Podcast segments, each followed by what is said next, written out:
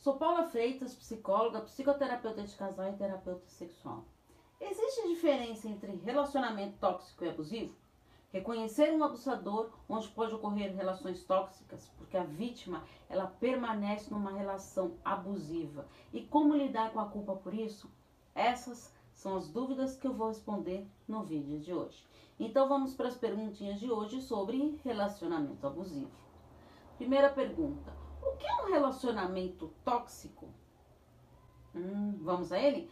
O relacionamento tóxico tóxico é aquele que tem um componente de envenenamento nas relações. Com o tempo, ele vai se tornando venenoso para uma das partes.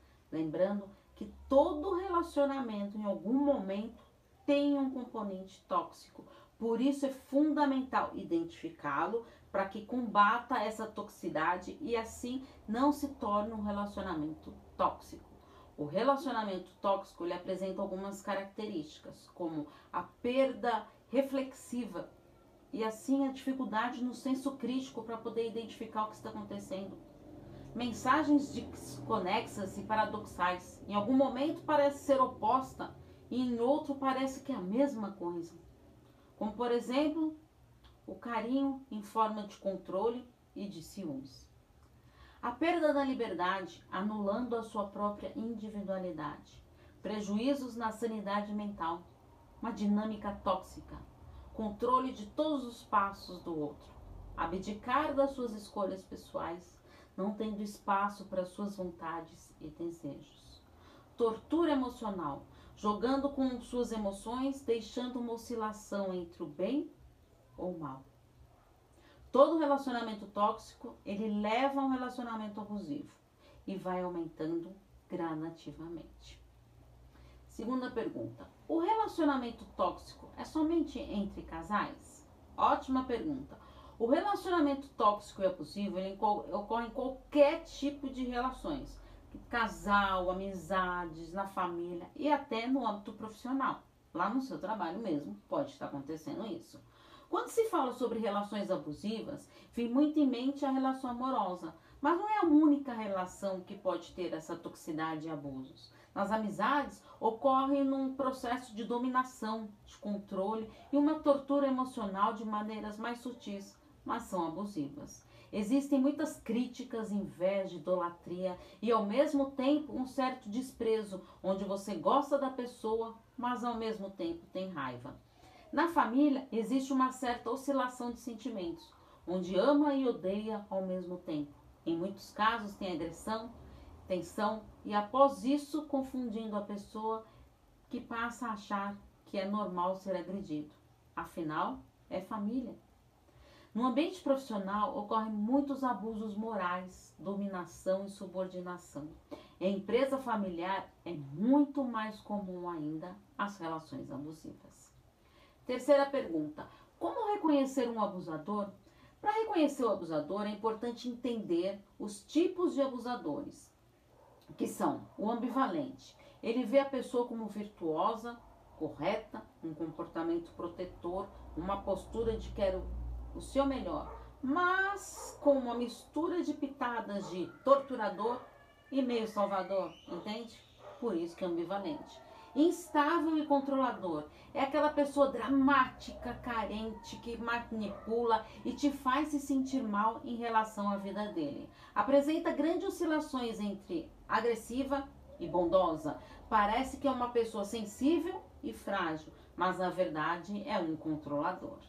E o sádico, que gosta de ver a pessoa sofrer e faz isso através do controle, de manipulação, de dominação e de tortura com um certo requinte de uma pessoa com crueldade. Essas, esses são abusadores e tóxicos que aparecem muito em relações abusivas. Então fique atento a isso. Quarta pergunta: por que a pessoa permanece numa relação abusiva? Essa todo mundo quer saber, não é mesmo? O relacionamento ele não se torna abusivo do dia para a noite. Ele vai se transformando gradativamente e a vítima se perde por não ter essa percepção. Essa permanência numa relação abusiva, ela é percebida através de alguns elementos, como por exemplo, a negação. A pessoa não admite, ela se defende quando alguém tenta alertá-la, porque nega que esteja numa relação abusiva. O julgamento dos outros. Se preocupa com a opinião dos outros, com o que vão pensar se descobrirem que está numa relação abusiva. Assim, se fecha, se cala, guarda como um segredo, e é nesse momento em que ocorrem os maiores abusos. A destruição velada ocorre um aprendizado de destruição, uma submissão aprendida no decorrer da vida, pois as mulheres são ensinadas a serem mais tolerantes e até mesmo passivas.